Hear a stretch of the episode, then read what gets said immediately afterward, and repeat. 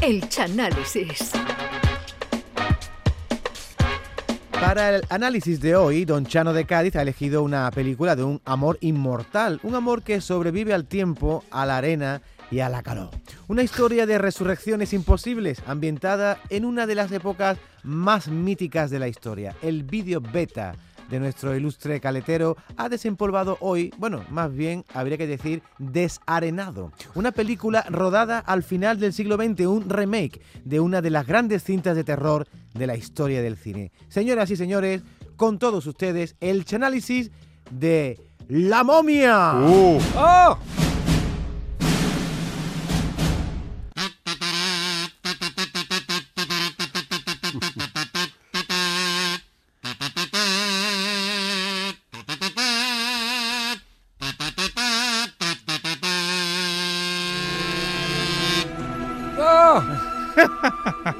Película de Hindama. Tela, Oh, tela, Esta tela. banda sonora.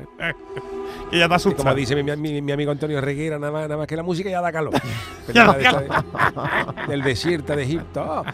Buenas tardes a todos. Hoy aquí comenzamos un día más el canal y sí que en el día de hoy está dedicado, como bien ha dicho David, a una película del año 1999 eh, dirigida por Stephen Sommers e interpretada por Brendan Fraser, Ujú. Rachel Weisz, John Haddam, Odette Fair, Kevin O'Connor y Arnold Boslow en el papel principal de momia reencarnada. Momia la momia, reencarnada. sacerdote injote que tiene toda la cara del carbo de la lotería del anuncio. en esta película todavía Brandon Fraser estaba fino como un pincel. Es verdad, es verdad. Pero después de este rodaje, Brendan Fraser descubrió las armónicas en tomate de la venta al frenazo y el pan de campo, vamos a. Y no había ahí. Brandon Fraser se puso que pesaba más que un remordimiento. Y después de este rodaje le ofrecieron un papel incluso en la película Moby Dick, pero pasé de bicho, pasé de bicho marino. No veía cómo se puso el poreito. La momia es una película rodada en Marruecos y como dice David, ahí había arena por todos lados. Vamos con decirte que la, que la película se rodó en el año 99 y la semana pasada Brendan Fraser se sacudió la chancla de esa arena. Este cómo se, cómo se habrían puesto. La historia comienza en el año 2000, 19- 1290 antes de Cristo. Ujú. 1290 antes de Cristo en la ciudad de Tebas, pero no en la del presidente de la liga. Ah, ¿no? no, no, no, eso, no tiene nada que ver con momia, con- con- aunque el hombre se llama yo, no, no, no, no llega, llega a a eso. eso. Tebas es una ciudad egipcia que era la capital de, Egipto. Y en esta ciudad, el sumo sacerdote Inhotep tiene una aventura con Ankh-Sunamun, la amante del faraón Seti I, a la que él ponía mirando a Cuenca mientras adoraba al dios Ra. Ra, Ra, Ra, digo, Vámonos que nos vamos. Y claro, Seti I, el faraón, ya se sabía en todo Egipto que tenía más cuernos que el cumpleaños de Bambi, porque todo el mundo, el, el sumo sacerdote con la, con la otra, se la estaban pegando. Pero Seti fue el último en enterarse. Y claro, como el, te- el- con el tema de los cuernos, el pueblo egipcio, que es sabio, deja de llamarlo Seti I y rebautiza al faraón como Tutankabrón. Tutankabrón primero. Y allí los egipcios, ya con el cachondeo, pues en vez de tocarle las trompetas con la fanfarria, le tocaba al faraón Paquito de chocolate. A lo mejor pasaba el, el faraón, pa, pa, el faraón mirando para todos lados.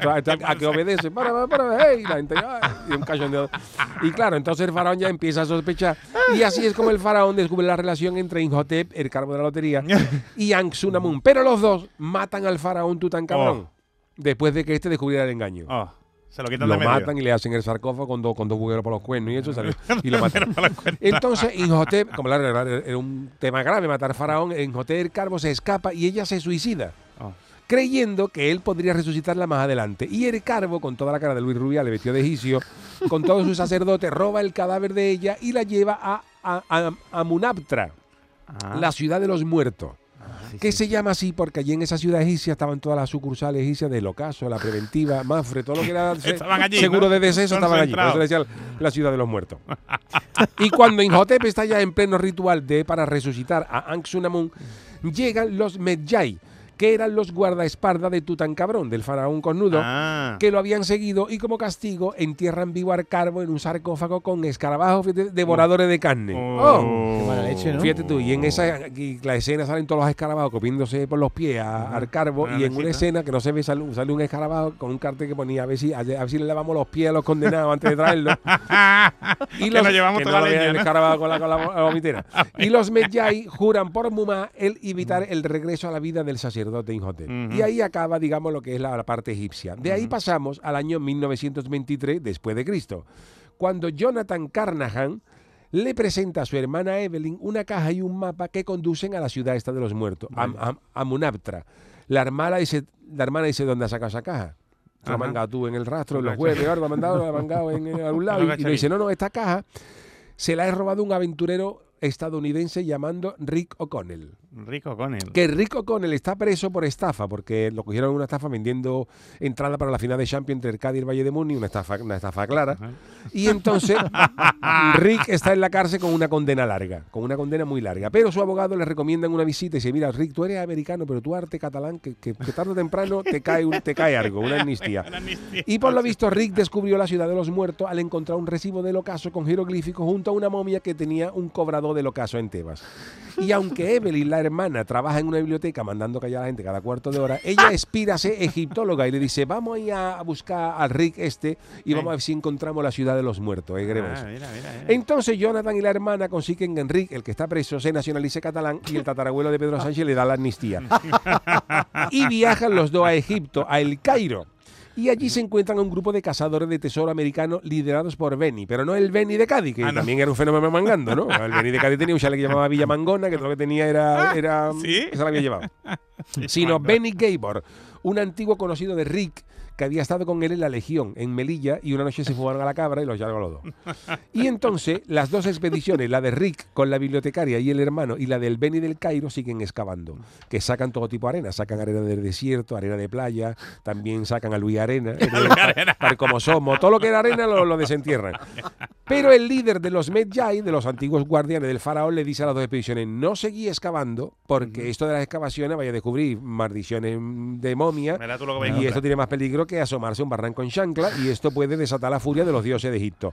Pero a pesar de estas advertencias, las dos expediciones continúan sacando arena como si no hubiera un mañana. Nada, nada. Y como el Cavisa no es traidor, como dijo el líder de los Meyai, empieza a pasar cosas chungas. Un gallo está mirando una concha decorativa y de ahí sale un, es- de ahí sale un escarbado de- devorador de carne que se le mete en el cuerpo y se lo come por dentro. Uh. Y luego nos quedamos nosotros los mosquitos en verano. Y lo que hay en Egipto, los lo que que, que que te comen por los pies. Otro, otro gacho está, eh, bueno, están en la expedición, están excavando y mueren porque se activa una nube de ácido presurizado. Uh, Pues claro, las pirámides, estas cosas tienen más trampa que, que- trampa, que yo en tienen Navidad. Yo- yo- yo- estoy- a todo el mundo le digo, dame, un- yo- dame un 50 euros, te lo pago, en fin, de las trampas que había allí. Y entonces los faraones ponían estas cosas en las trampas para que nadie les robara la tumba. Total, que entre una cosa y otra, son varios los trabajadores que se reúnen con chanquete en, en varias expediciones. uh. Pero la ruina y los problemas no acaban ahí. La bibliotecaria Evelyn está leyendo, buscando el libro de Amun-Ra, el libro de los muertos, que es un libro donde los egipcios apuntaban a los que no habían pagado los recibos del ocaso, los que debían y no tenían derecho a ser momificados, pero en su lugar descubren los restos de Inhotep, el carbo. Ajá, Que ajá. se comieron los escarabajos, que fíjate tú cómo podía estar Inhotep después de 3.000 años sin frigorífico ni nada. Vamos, si eres tú que dejas la pringada del puchero en un tape y a las dos semanas salen hongos, fíjate tú los hongos que podía tener Inhotep, que debajo del hongo estaba la gnomo con la muelle del zorro. Después de 3 3.000 años dándole el Lorenzo allí sin frigorífico. Y por otra parte, fíjate, aquello tenía que le que un reloj por atrás. huele, Y por otra parte, esta mujer descubre a Inhotep. Y por otra parte, el equipo estadounidense descubre el libro negro de los muertos. Oh. Los egipcios eran toda alegría. Todo de muerto, vamos. José Luis Perales nace en Antigua. José Luis Perales na- nace en Egipto y lo llevan a la categoría de, de- de Dios. Y además del libro, los americanos encuentran unos vasos canopo que contienen los órganos preservados de Anxunamun, la amante de, de, de Inhotep el Carbo, que también, Ujú. fíjate cómo también estaría el, hígado- el hígado de la gallina, como, pasé fue gran. Y esa noche, Evelyn, la bibliotecaria, se pone a leer en alto el libro de los muertos. Uh, En vez de, can- de cantar Jesucito de mi vida, Eso, y nada de una esto, pues lee el libro- tranquila. una cosita tranquila, lee el libro de los muertos y despierta a Arcalvo Inhotep. oh, Que fíjate tú cómo te pone tú, cómo te despiertan de una siesta de hora y media, pues imagínate cómo se pone Inhotep que lleva el año 3000 años pegando el costalazo.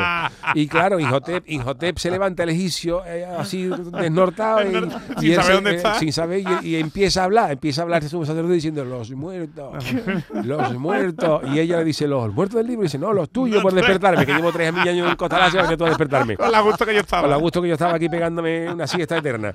Y claro, como, como Inhotep se despierta encarajotado de esa siesta trimilenaria milenaria, pues confunde a la bibliotecaria con su antiguo amante. Dice, Ah. tú eres mi am-", pues se parecían, tú eres Aung Sunamu, yo no. hay gorrión. Yo, ¿no? hay gorrión, satireta, la momia. Se y levantó entonces, contento, ¿no?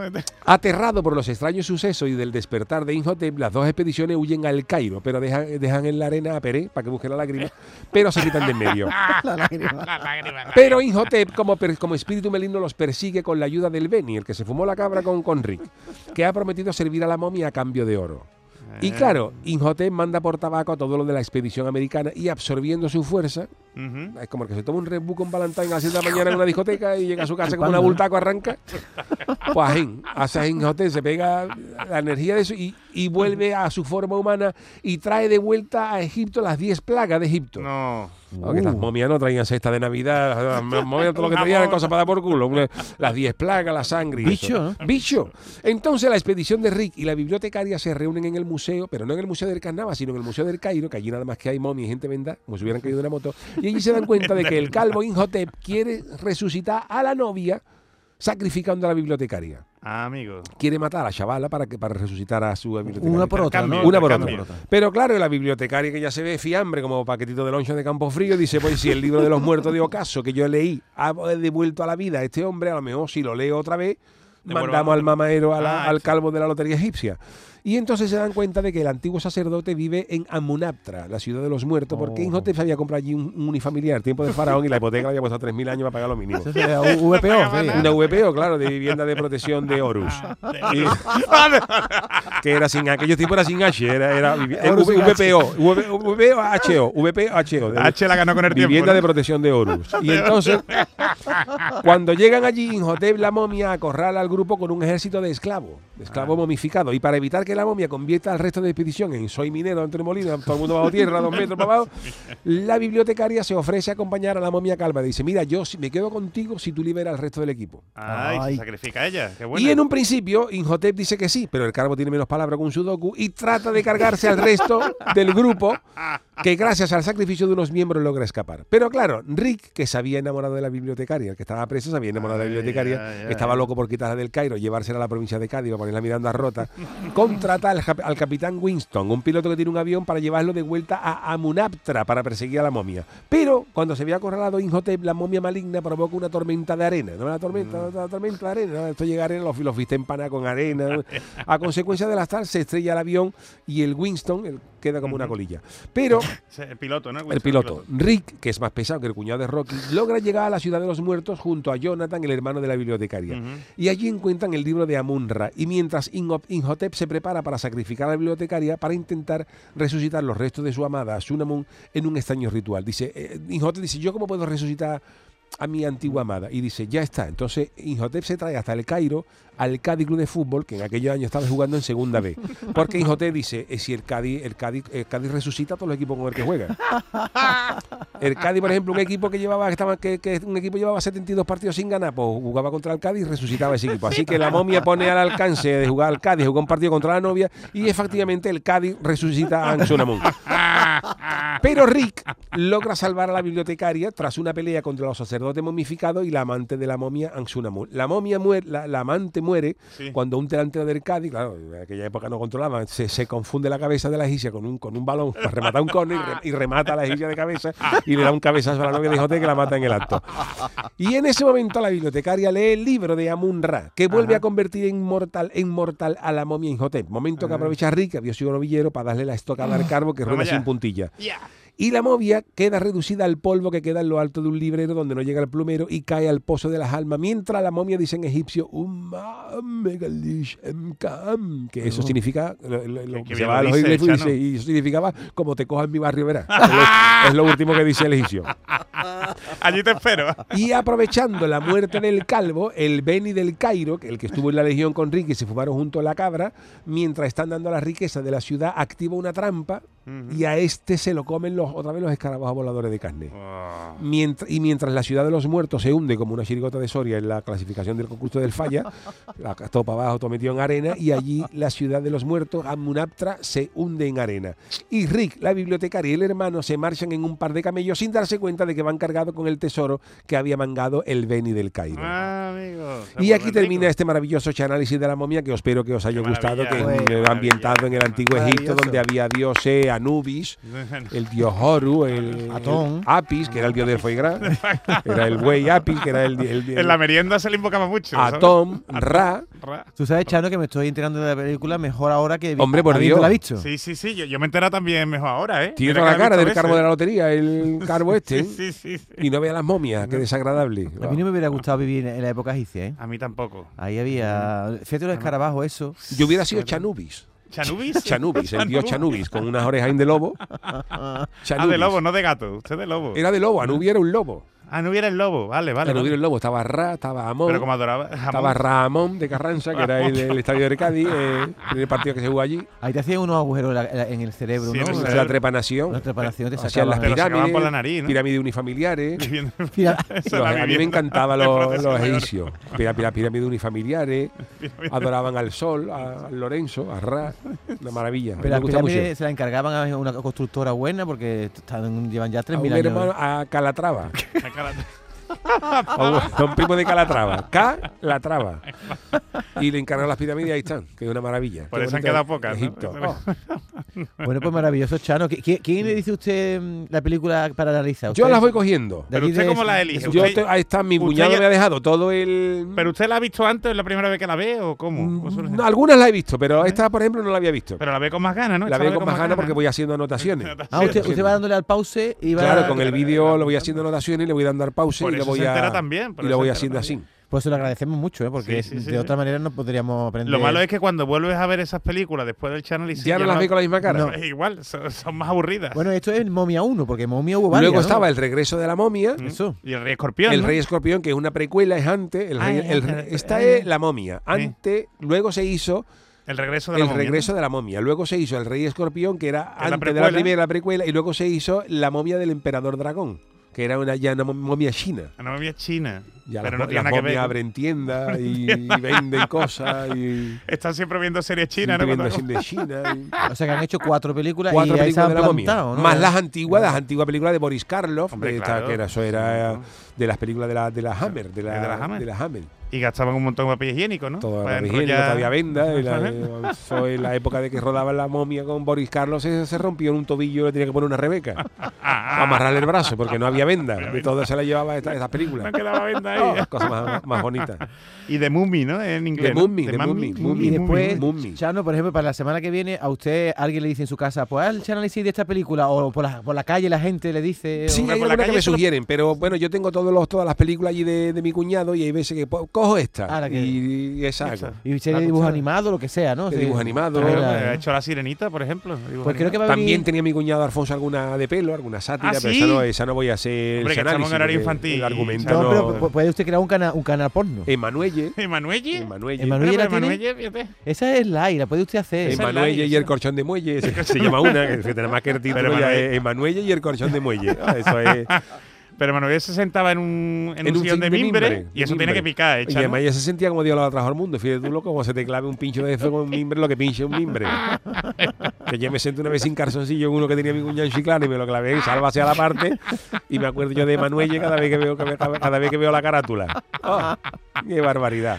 Sillón de mimbre. Bueno, pues ha estado muy interesante este análisis de- del Chano de Cádiz de, de la momia, gran película del Antiguo Egipto.